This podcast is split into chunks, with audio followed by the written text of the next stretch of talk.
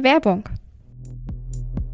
Hast du dich auch schon mal gefragt, welche Themen derzeit auf der Agenda der Vorstände führender Unternehmen stehen, besonders im Hinblick auf die Digitalisierung, Nachhaltigkeit und Diversität? Dann höre in den Accenture Strategy Podcast Tomorrow Today nachgefragt bei CXOs rein. Darin berichtet beispielsweise Tim Höttges, CEO der Deutschen Telekom, über seine Zukunftsvision digitaler Kommunikation, die Klimaziele seines Unternehmens und warum er für eine Rückkehr in die Büros plädiert. Tanja Rückert, Digitalvorständin bei Bosch, spricht in ihrer Episode über den technologischen Fortschritt als Schlüsselfaktor gegen den Klimawandel und wie man als Unternehmen Innovationen fördern kann. Jetzt in der Podcast-App deiner Wahl nach Hashtag Tomorrow Today von Accenture suchen und abonnieren.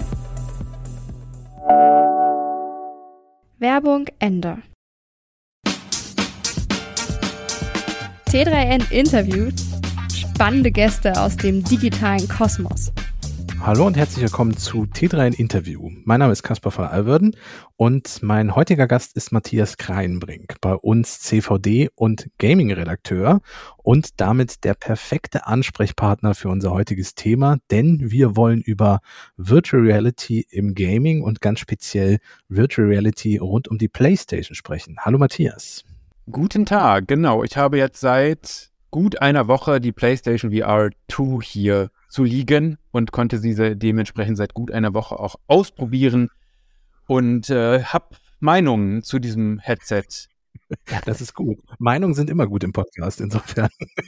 ähm, ich bin ein kleines bisschen neidisch. Ähm, du bist inwiefern vorzeitig da dran gekommen? Einfach in dem äh, Presseverteiler, weil Sony dir die geschickt hat zum Ausprobieren, richtig? Genau, richtig. Das als, als Disclaimer ist, wenn äh, oftmals, wenn Hardware, aber auch wenn Spiele getestet werden, dass die Hersteller, nicht alle, aber viele Hersteller einem mit sogenannten Pressemustern äh, versorgen die man dann meistens ein paar Wochen oder Tage vorher bekommt, sodass man dann halt zum äh, einem bestimmten Termin, wo das sogenannte Embargo endet, man eben darüber berichten kann oder ja. zum Tag des äh, Releases, was ja auch Vorteil für alle hat, weil dann die KonsumentInnen tatsächlich auch wissen, ob das Stück Hardware oder das Spiel etwas taugt, das sie da eventuell kaufen wollen. Ja, ähm, äh, super Blick hinter die Kulissen, falls sich Leute schon mal gefragt haben, warum diese ganzen Artikel zum Beispiel auch zu Apple-Geräten alle an einem Tag plötzlich erscheinen. Äh, die Hersteller geben schlicht vor, vorher darf nichts dazu erzählt werden. Aber wir sind in der glücklichen Lage, wir dürfen jetzt drüber sprechen und das tun wir auch an der Stelle. Ähm, erzähl doch mal ganz kurz, hol doch mal ab, falls jemand jetzt überhaupt noch nicht sich mit PlayStation und VR beschäftigt hat, was ist so eine VR-Brille äh, Brille bei PlayStation und was ist diese äh, VR 2 oder 2 oder wie auch immer? Also 2016 erschien die erste PlayStation VR oder abgekürzt PSVR, äh, weswegen wir jetzt eben über zwei, über zwei Jahre, genau, über sechs Jahre später äh, die PSVR 2 haben, also den, der zweite Iteration dieser Hardware. Und das ist eine Brille, ein Headset, das man sich aufsetzt äh, und mit dem man dann eben in die virtuelle Realität treten kann. Ähm, in diesem Fall liegen auch noch zwei sogenannte Sense Controller bei. Das sind äh, Controller, die recht umfangreich mit Motion Tracking und anderen, anderen Features ausgestattet sind, sodass es möglich ist, in dieser virtuellen Realität Spiele zu spielen und äh, auch mit den eigenen Bewegungen mit der Spielwelt zu interagieren. Und das äh, war im erst 2016, als das rausgekommen ist, alles noch recht kompliziert mit wirklich vielen Kabeln, die teilweise durch alle möglichen Prozessorboxen und ähnliches geschleift werden mussten und die ganze Installation war unglaublich langwierig und kompliziert. Und bei der zweiten PSVR, die am 22. Februar erscheint, äh, erstmal nur im PlayStation Store für 600 Euro. Ähm, vielleicht später auch in anderen Stores, das weiß ich gerade nicht. Ähm, und da ist tatsächlich nur ein einziges Kabel, das man an die PlayStation 5 anschließt, denn die braucht man dafür, die PlayStation 5. Schließt man es mit einem USB-C-Kabel an, das an das äh, fest verlötet ist, an das, an das Headset und äh, die beiden Controller nimmt man in die Hand und dann kann man loslegen, VR-Spiele zu spielen.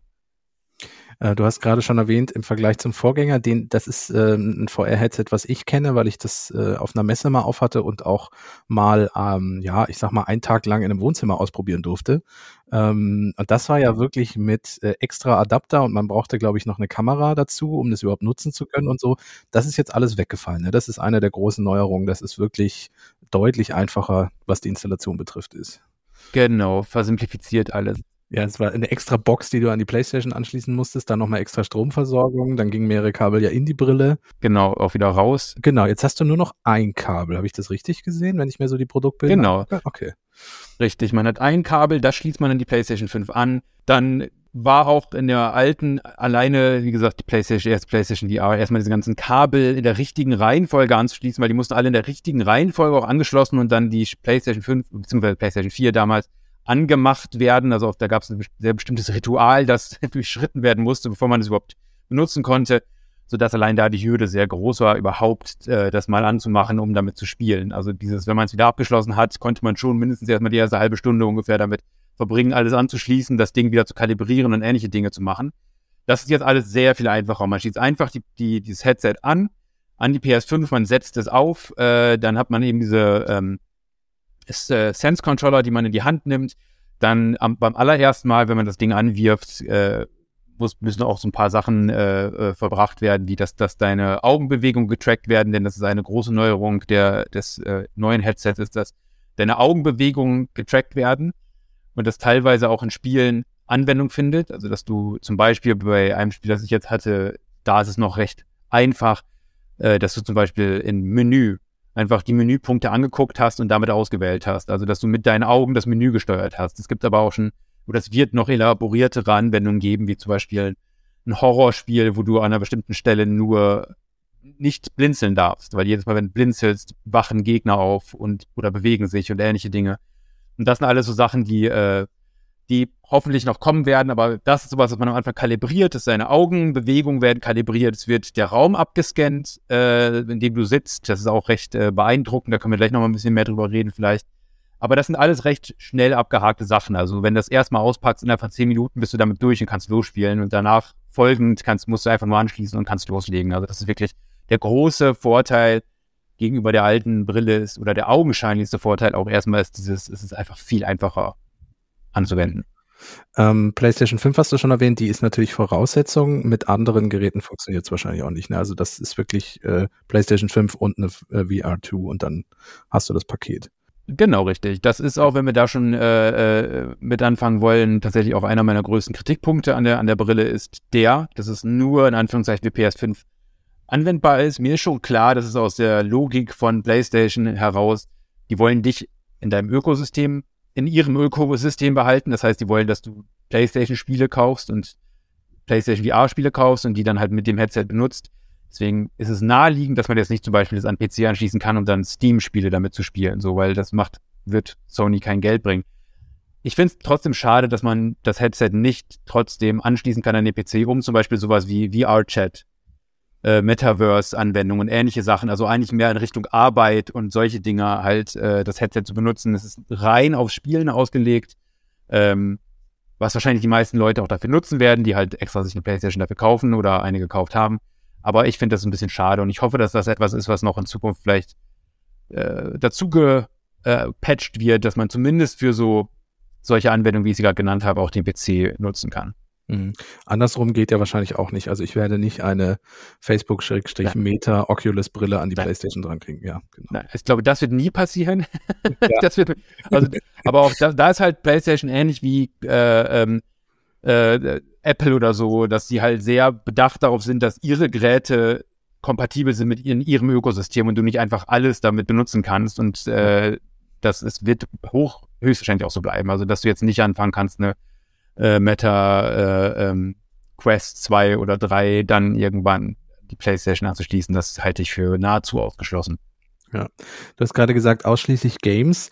Ähm, gibt es so einen Modus, bei manchen VR-Brillen gibt es das, dass man zum Beispiel Netflix in einem virtuellen Wohnzimmer auf einem äh, virtuellen 90-Zoll-Fernseher dann quasi gucken kann über diese VR-Brille, wenn man in dieser virtuellen Welt drin ist. Gibt es denn sowas oder ist es wirklich ausschließlich für Games? Also es ist für alles, was du auf der PlayStation nutzen kannst. Du kannst auch YouTube und Netflix und ähnliches auf der PlayStation nutzen.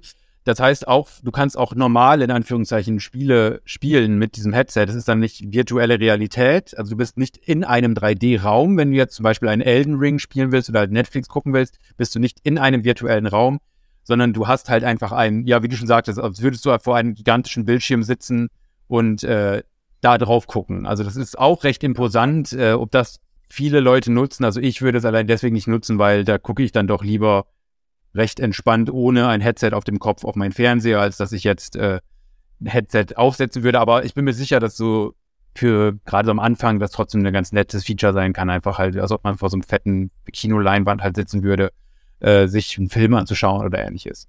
Äh, bleiben wir noch ein, ein letztes Mal bei der Hardware. Sony verspricht ja, dass die Auflösung deutlich höher ist als beim mhm. Vorgänger. Also von den kleinen äh, Displays, die in dem Gerät sind. Ähm, hilft das, um irgendwie äh, die, die virtuelle Welt ein bisschen realistischer zu machen? Also äh, bei den ersten VR-Brillen hatte ich immer so ein bisschen, man sah sofort, dass man in so einer Pixelwelt ist. Ja. Ähm, hat man den Eindruck immer noch oder, oder ist das jetzt schon deutlich auflösender? Es ist deutlich hochauflösender, also die PlayStation VR 2 kommt auf bis zu 4K Auflösung bei einem OLED-Screens, äh, äh also zwei OLED-Screens, die da drin sind, auf die du drauf guckst. Äh, äh, und ja, also bei der PSVR 1 war es tatsächlich so, also ich habe die recht ausgiebig genutzt damals für solche Spiele, zum Beispiel wie Resident Evil 7. Ähm, ich freue mich jetzt auch darauf, bald irgendwann Resident Evil 8 spielen zu können in VR, ähm, aber das nur nebenbei. Ähm, dass es damals sehr grobkörnig war. Also ich, man hat sehr deutlich gesehen, wie du schon sagtest, dass man da Screens vor seinen Augen hat und die wirkten halt einfach, es war alles recht grobkörnig und äh, teilweise recht unschön, gerade wenn man nah an Texturen rangegangen ist und sowas. Das war schon sehr so, uch. das ist deutlich besser geworden. Also man merkt deutlich, dass die Auflösung viel höher ist, dass, ähm, äh, dass da auch eine sehr viel ausgefeiltere Technik drin ist. Zum Beispiel auch dieses Eye-Tracking, das ich schon erwähnt habe, wird zum Beispiel auch dafür benutzt, dass du äh, dahin, wo du gerade guckst, äh, beziehungsweise andersrum, dass dahin, wo du gerade nicht guckst, die Auflösung und die grafische äh, Fidelität sehr viel geringer ist, sodass Rechenleistung äh, gespart wird, äh, sodass du halt immer ein glattes, locker laufendes Spiel hast, flüssig laufendes Spiel hast. Ähm, das sind alles so technische Finessen, die deutlich das Bild besser machen. Man muss aber dazu sagen, dass du trotzdem siehst, dass du, du hast nicht, du wirst nicht denken, oh, bin ich wirklich in dieser Welt. Also es ist sehr viel immersiver natürlich als ein normales, in Anführungszeichen, Spielen, aber du wirst nicht, oder sagen wir so, würdest du in einem Scan von deiner Wohnung sitzen, würdest du sehen, dass es ein Scan von deiner Wohnung ist und nicht deine Wohnung, um es so auszudrücken, weil das ist einfach, das ist ein Schritt, da werden wir, wenn wir da überhaupt jemals hinkommen, dann wird das noch lange dauern. Das heißt, gerade so in der Peripherie äh, des Bildschirms siehst du schon immer noch, dass etwas grob, grobkörniger ist. Wenn du zu nah an Sachen rangehst, kann es auch mal passieren, dass du kurz, dass es ein wenig unscharf wird. Solche Dinge halt gehören einfach dazu, weil das ist äh, sehr viel fortgeschritten, aber es ist halt trotzdem immer noch keine Zauberei, wo du auf einmal das Gefühl hast, du bist in dieser Welt drin, äh, äh auch wenn du es nicht bist. Die Illusion ist sehr viel besser, aber es ist eine Illusion. Ja. Ähm, ich habe, wie gesagt, so ein bisschen die erste Generation der neueren VR-Brillen so ein bisschen getestet und da haben viele VR-Brillen oder Hersteller mit einem Problem zu kämpfen gehabt, was auch mich sehr stark betroffen hat, nämlich dass mir unter Umständen schnell schlecht wird, wenn ich in so virtuellen Welten unterwegs bin. Ich weiß, dass man dann mit virtuell eingeblendeten Nasen experimentiert hat, die das Gehirn irgendwie beruhigen sollten. Ähm, also das Problem ist ja schlicht und ergreifend, dass zum Beispiel eine Bewegung in dem Spiel stattfindet, die in Wirklichkeit nicht existiert und das Gehirn deswegen durcheinander kommt. Ich bin halt relativ schnell betroffen. Mein, mein Endgegner war ein Game, bei dem ich mit dem Kopf zielen musste. Ähm, das hat mich dann innerhalb von 30 Sekunden äh, dazu gebracht, dass ich die Brille schnell abnehmen musste. Ist das denn bei neueren Headsets und jetzt auch bei der VR2 äh, besser geworden oder ist es so, dass man da in meinem Fall jetzt immer noch anfällig ist für? Die Menschen, die anfällig dafür sind, und ich äh, muss sagen, ich bin es auch, werden auch weiterhin davon betroffen sein. Also das hat ja nichts mit unbedingt mit der Qualität äh, also ich werde zum Beispiel, wenn ich im Auto sitze und auf mein Smartphone gucke, wird mir auch schlecht. Also das ist äh, diese Art von, dass du halt eine Bewegung hast, die in deiner Peripherie oder wo auch immer stattfindet, die aber mit deiner eigenen Bewegung nichts zu tun hat. Das ist ja das, der Disconnect, der dann teilweise entsteht, der halt ja so eine, so eine, diese Motion Sickness. Ja. Ich kann im Zug auch nicht lesen. Genau, richtig. Motion Sickness, die ja, das gibt keine gute deutsche Übersetzung für Motion Sickness. Ich habe ich hab den Test geschrieben und äh, ja, es ist sowas wie Reisekrankheit, was aber nun wirklich nicht das ausdrückt, wovon wir gerade reden. Ähm, das ist, also ich hatte das zum Beispiel bei einem Fall, ähm, bei einem Spiel, das ich getestet habe, das ist auch so mit der wichtigste Showcase, den PlayStation jetzt rausbringt zum Launch, ist Horizon äh, Call of the Mountain. Ähm, und das ist so ein Spiel, da hast du die Möglichkeit, dass es rein gesteuert wird mit deiner Bewegung. Dann ist es allerdings, muss ich ganz ehrlich sagen, recht schwerfällig, weil dann machst du so komische Shuffle-Bewegungen mit deinen Händen und bewegst dich damit vorwärts. Ähm, und machst ähnliche Bewegungen und das ist ein nettes Feature, um zu zeigen, was die PlayStation VR alles kann. Ich denke allerdings, dass die meisten SpielerInnen recht schnell auf eine Sticksteuerung umstellen werden. Und bei mir war es, sobald ich die Sticksteuerung angemacht habe, kam die Motion Sickness bei mir. Äh, also besonders dann, wenn ich halt den Blickwinkel verändert habe mit dem Stick, ohne meinen eigenen Kopf zu bewegen. Also ne, das, dieses, das ist ja genau das. Du, bewegst dich im Spiel, aber du bewegst dich nicht und das ist das, das, das, das, der Disconnect. Und ähm, ich habe zum Beispiel gemerkt, dass es bei mir besser wird, wenn ich nicht auf den Boden gucke, sondern eher in die Weite gucke im Spiel. Also nicht mhm. auf meinen eigenen Boden, sondern im Spiel weniger so den Boden betrachte, der sich halt auf mich zubewegt, sondern eher so die Weite, die halt, sage ich mal, stabiler bleibt. Das sind so Sachen, die funktionieren. Aber das Gute ist ja, es gibt im besten Fall äh, eine reiche Auswahl an verschiedenen Spielen, die von recht actiongeladen, wie zum Beispiel Horizon, zu eher ähm, steht statischer und ruhiger, wie zum Beispiel ein Moss. Ein Moss ist ein Spiel, da blickst du wie ein Gott, sag ich mal, auf eine Spielwelt runter. Es hat fast was von so einem Märchenwald, den du so betrachtest. Und in dieser Welt steuerst du eine Spielfigur. Das heißt, die Welt bleibt einigermaßen statisch und du bewegst dich von oh, von drauf sich bewegst du die Spielfigur. Dadurch hat da zum Beispiel habe ich keine Motion Sickness, weil das ist nicht eine Ego-Perspektive, ich bewege. Es ist halt da, wo du in Ego-Perspektive unterwegs bist in der VR-Welt. Und das ist halt muss man auf jeden Fall sagen, das ist so eine der großen Einschränkungen von VR ist immer noch die Leute, die halt unter Motion Sickness schnell leiden, werden zumindest genau hingucken müssen, welche Spiele passen zu mir und welche nicht. Ja, was bei mir immer ganz gut funktioniert, sind zum Beispiel Rennspiele oder, oder äh, Flugspiele, ähm, weil ich da ja in der, in Wirklichkeit dann ja auch in einem Auto sitzen würde. Klar, natürlich bewegt sich das Auto und in Wirklichkeit bewege ich mich halt nicht. Aber wenn ich mich zum Beispiel stark darauf konzentriere, das Auto über die Rennstrecke zu, zu jagen, ähm, ist mein Gehirn damit so beschäftigt, dass es sich gar nicht davon ablenken lässt, dass hier gerade keine Fliehkräfte oder sowas stattfindet. Das funktioniert bei mir in VR auch ganz gut, ja. Genau, und in, in, so einem, in so einem Rennspiel zum Beispiel bewegst du deinen Kopf ja auch tatsächlich, als würdest du in dem Cockpit sitzen, in ja, dem Auto genau. oder in dem Cockpit beim Flugzeug. Das heißt, du bewegst ja nicht einen Stick, um deinen Kopf zu bewegen, sondern du bewegst tatsächlich deinen Kopf. Und das macht ja den großen Unterschied, äh, dass du eben nicht eine Bewegung mit deinen Händen machst, die eine, zu einer Bewegung im Spiel führen, die du aber nicht selbst machst. Das passiert ja eben nicht. Und äh, genau, aber ja, wie ich schon sagte, das macht jetzt die, die, die, die Grafikqualität ist alles sehr viel höher, aber wenn du Motion Sickness hast, Motion Sickness, also äh, du, du hast jetzt schon ein paar Spieletitel angesprochen. So ein System steht und fällt ja auch immer mit dem Angebot, was man softwaretechnisch kann. Ähm, was gibt es schon? Was konntest du schon ausprobieren? Und hat Sony schon was erzählt, wie das in Zukunft so weitergehen wird? Ist das so, dass äh, jetzt öfter, also dass schon Titel angekündigt sind in demnächst? Also es kommen, wie gesagt, der Haupt-Blockbuster-Titel, wenn man so möchte, ist Horizon Call of the Mountain. Das ist ein Spin-off von der Horizon-Serie, die eigentlich so eine Open-World äh, oder Action-Adventure-Reihe ist, die ich persönlich sehr gerne mag. Dieses Spiel ist jetzt sehr viel mehr darauf fokussiert, dass du kletterst, dass du dem Bogen schießt und ähnliche Sachen machst. Das heißt, mit deinen eigenen Bewegungen kletterst du, du benutzt dann die Controller, um einen Berg hoch zu klettern. und ähnliche Dinge und benutzt tatsächlich halt, machst richtige Bogenschießbewegungen, indem du halt äh, den Bogen benutzt und ähnliche Dinge. Ähm, das ist so deren wichtigste IP zum Start der Konsole. Es sind allerdings auch schon einige neue Spiele oder zumindest Erweiterungen für alte oder ältere Spiele angekündigt. Also es wird auch ganz viele Portierungen geben von Spiele, die schon auf der ersten PSVR funktioniert haben, die jetzt halt dann PSVR 2 kompatibel sind. Moss ist zum Beispiel ein Beispiel davon. Es gibt Moss 1 und 2, das war schon auf der alten PSVR. Das kommt jetzt auch für die neue. Äh, es, gibt sowas wie ein VR-Mode für GT7, also Gran Turismo, Rennspiel wird kommen. Es wird, wie ich schon sagte, zum Beispiel Resident Evil 8 wird kommen in VR-Mode. Es wird einen VR-Mode geben zu No Man's Sky. Das ist ein recht äh, erfolgreiches und auch gutes so Open World Space Adventure Game. Ähm, große Frage ist natürlich, ähm, wie es halt so perspektivisch aussieht, weil ähm, das steht und fällt natürlich immer damit, wie erfolgreich ist so eine so ein Headset, so eine Hardware. Also wenn sich das jetzt verkauft wie geschnitten Brot, dann wird PlayStation garantiert das sehr stark auch für die über die nächsten Jahre noch äh, unterstützen. Es werden garantiert über die nächsten Jahre Spiele dafür rauskommen. Also PlayStation wird jetzt nicht die Blöße geben, das rausbringen und ein Jahr später sagen so, nö, kein Support mehr. Aber es ist natürlich die Frage, wie groß werden diese Spiele sein? Also sowas wie ich weiß gar nicht mehr, wann es rausgekommen ist, äh, Half-Life Alyx, ähm, das du ja vielleicht auch kennst. Das war dann, warte mal, lass mal gucken, das kam raus 2020 und das war 2020 die wichtige, äh, ähm, das wichtige Spiel für äh, Valves äh, ähm, VR-Headset.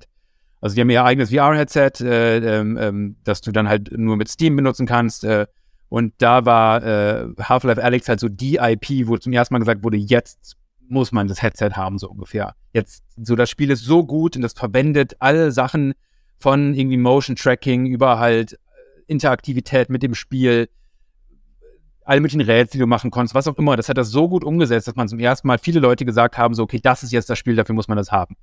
Das ist natürlich etwas, was man, also für mich jetzt zum Beispiel Horizon Call of Mountain nicht unbedingt ist. Das ist ein cooler Showcase, was das Ding alles kann, aber es ist jetzt kein so ein krasses Spiel, wo man denkt, das muss man gespielt haben, weil das ist so ein gutes Erlebnis.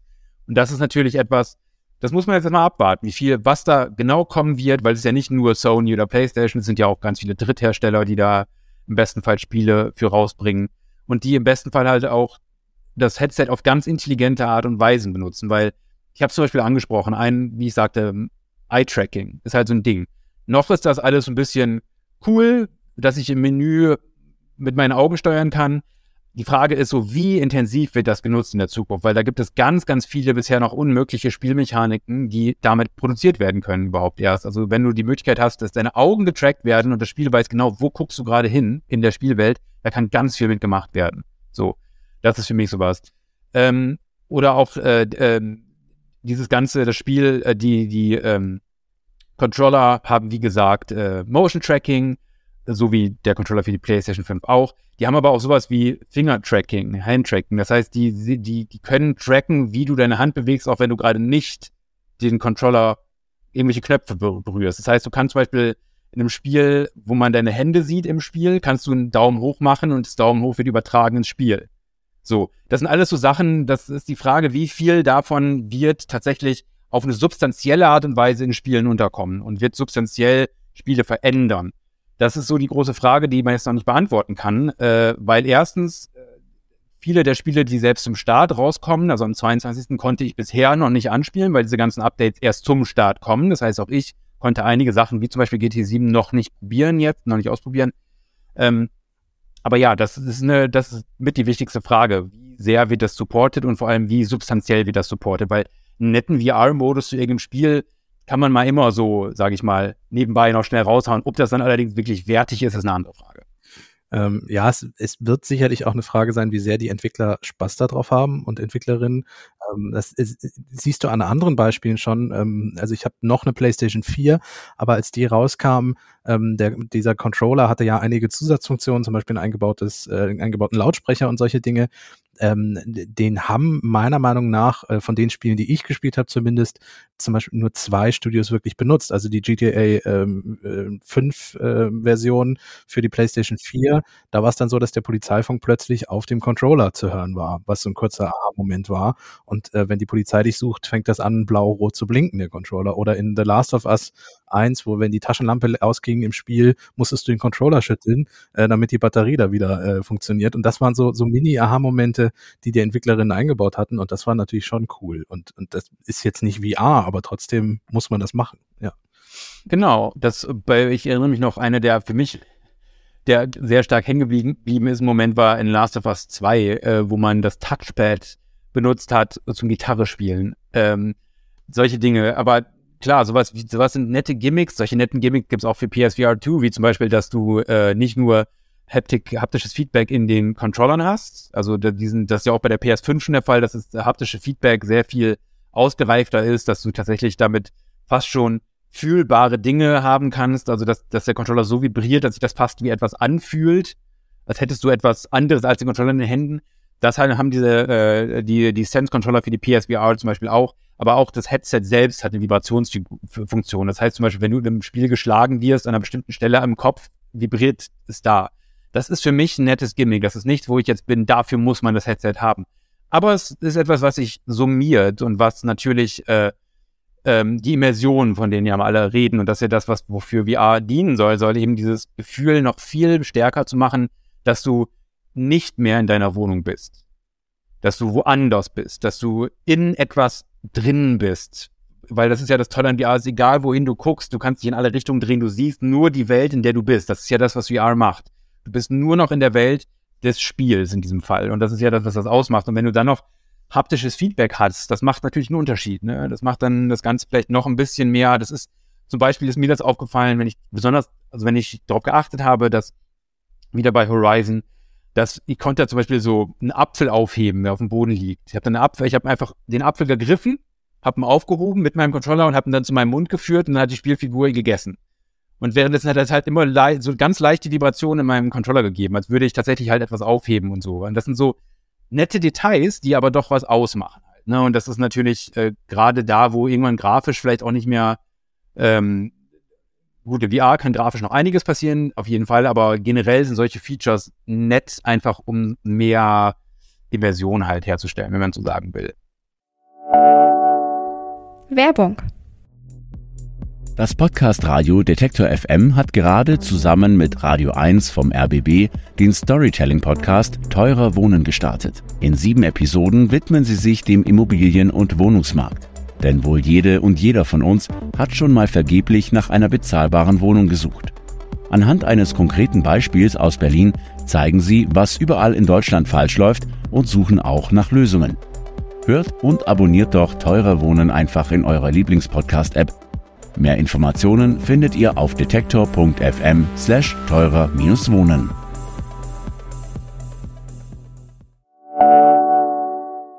Werbung Ende. Nun gibt es im Internet unzählige Videos von Menschen, die in virtuelle Welten abtauchen und dann vergessen, dass sie in der realen Welt immer noch existieren und zum Beispiel gegen Wände rennen äh, oder in der virtuellen Welt irgendwo runterfallen und sich dann zu Tode erschrecken, weil sie denken, sie fallen echt. Ähm, wie ist das denn, äh, weil du ja auch schon von Raumvermessen sprachst? Äh, ich ahne, dass Sony da ein bisschen was gegen getan hat, dass solche Videos vielleicht ein bisschen weniger in Zukunft kommen. Äh, wie ist das? Gibt es eine Möglichkeit, gegen Wände rennen zu verhindern und solche Dinge?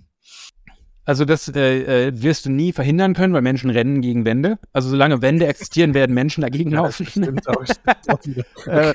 Ich ziehe die Frage äh, zurück. Nein, nein, nein, die Frage ist ja absolut valide, weil Sony hat, äh, hat durchaus Maßnahmen getroffen. Weil ein wirklich wie ich, was mich mit am meisten überrascht habe, als ich dieses Headset aufgesetzt habe, war, ich setzte es auf mhm. und ähm, konnte sehen. Ah, okay. Also durch die Brille quasi durch, oder wie? Genau, in dem Headset sind vier Kameras vorne drin und du kannst per Knopfdruck, unten an dem Headset ist ein kleiner Knopf, da kannst du draufdrücken und dann siehst du durch das Headset durch. Das heißt, du kannst zum Beispiel auch bei solchen kleinen Sachen, weil was ist ganz oft störend, dein Handy vibriert, du willst kurz gucken, was es ist. Normalerweise musst du Headset vom Kopf reißen, alles wieder, ne, und so und drauf gucken. Jetzt kannst du einfach auf den Knopf drücken und siehst halt, okay, das wurde mir geschickt. Was, ähm, das heißt, du hast da erstmal den Vorteil, dass du halt äh, allein deswegen schon nicht gegen Wände läufst, weil du im Zweifelsfall halt kurz gucken kannst, steht gerade irgendwas in meiner Umgebung hier rum.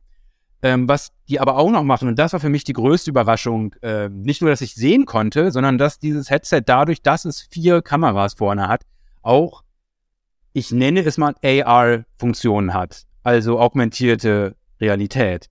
Das heißt, als ich, als es am Anfang meinen Raum gescannt hat, sollte ich meinen Raum gucken, äh, durch meinen Raum gucken und über den Raum, also über meinen wirklichen Raum, äh, real existiertes Wohnzimmer, existierendes Wohnzimmer, bildete sich ein Netz, wo mir gezeigt wurde, das wurde schon gescannt.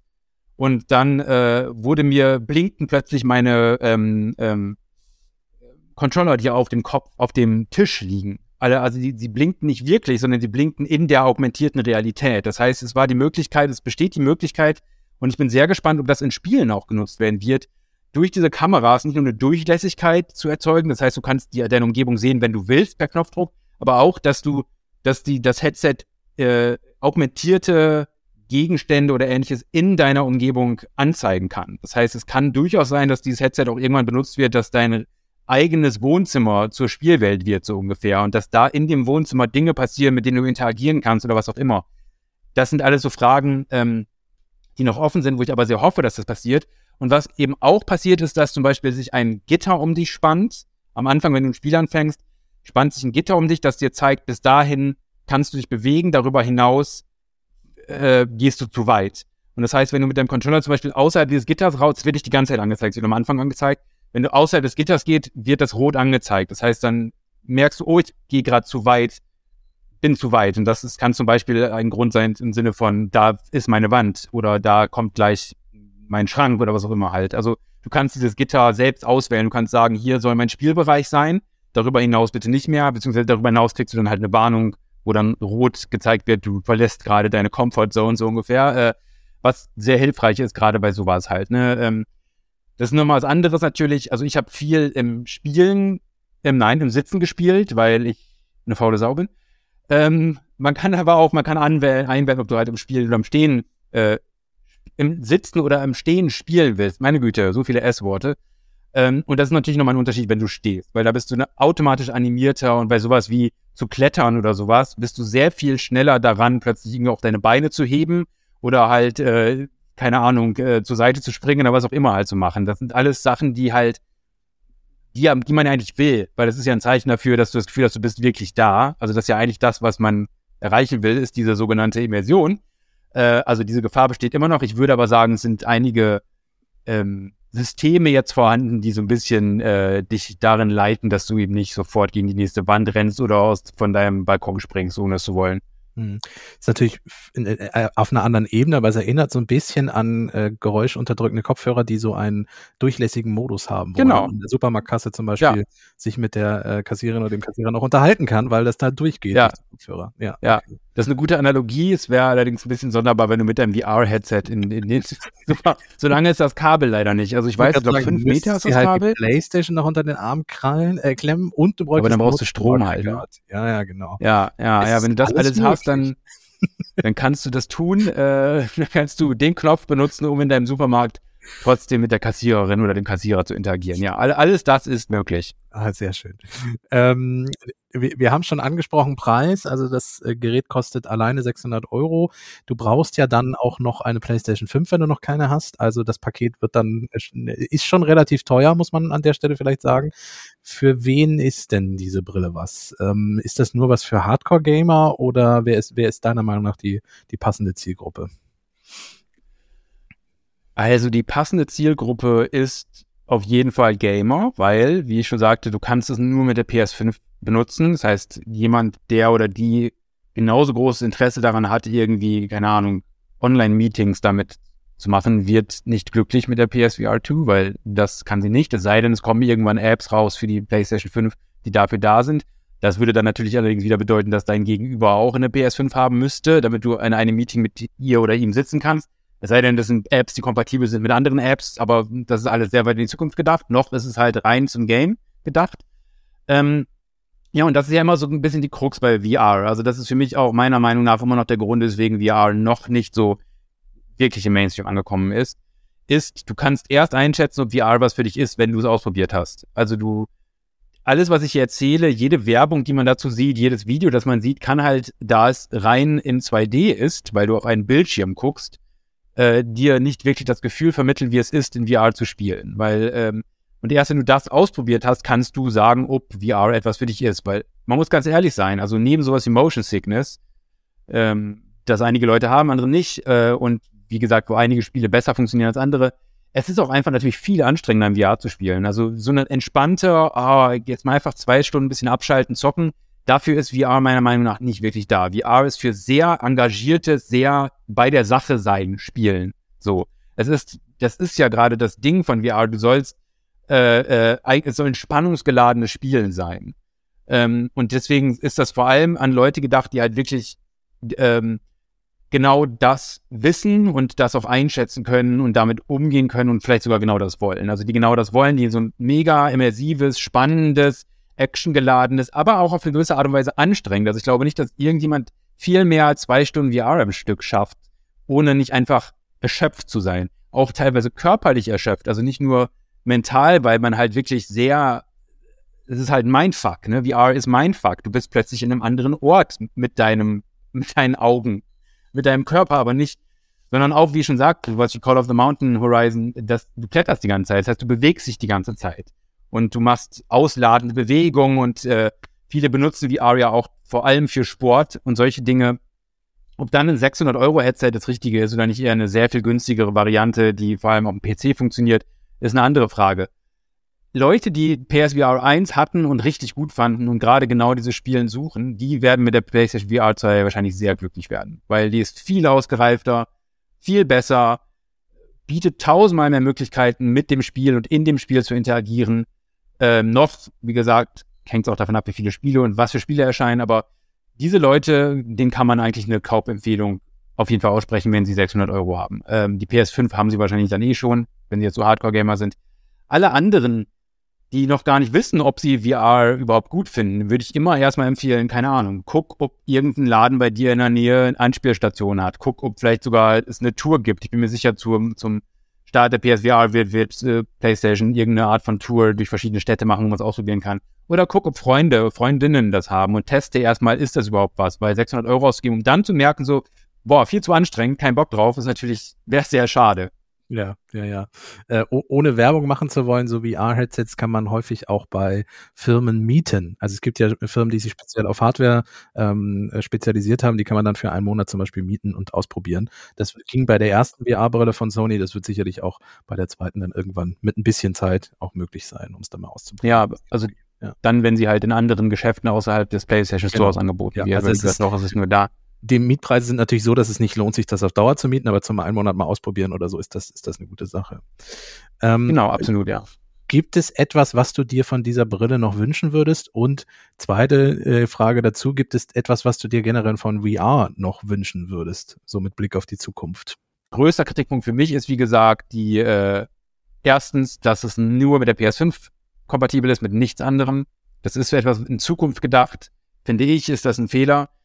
Und halt, dass noch für mich die Spiele jetzt nicht so sind, dass man nur wegen der Spiele, weil es die mir, also ent, entweder gibt's die Spiele schon für andere Systeme oder es sind nette Tech-Demos, coole Spiele, die aber jetzt nicht 600 Euro rechtfertigen. So, das sind für mich so, diese beiden Punkte sind für mich die größten Kritikpunkte oder wo man überlegen sollte, ob sich das gerade lohnt, ob man nicht noch lieber ein halbes Jahr oder ein Jahr wartet oder was auch immer halt. Ähm, was ich mir generell wünsche für VR, Jetzt für dieses spezielle Headset ist tatsächlich, ähm, dass mit diesem Headset ganz neue Spielerfahrungen geschaffen werden. Also sowas wie Klettern ist nett, aber Klettern in dem VR ist jetzt inzwischen auch schon alter Hut. Also ähm, das können wir jetzt seit ein paar Jahren. Ne?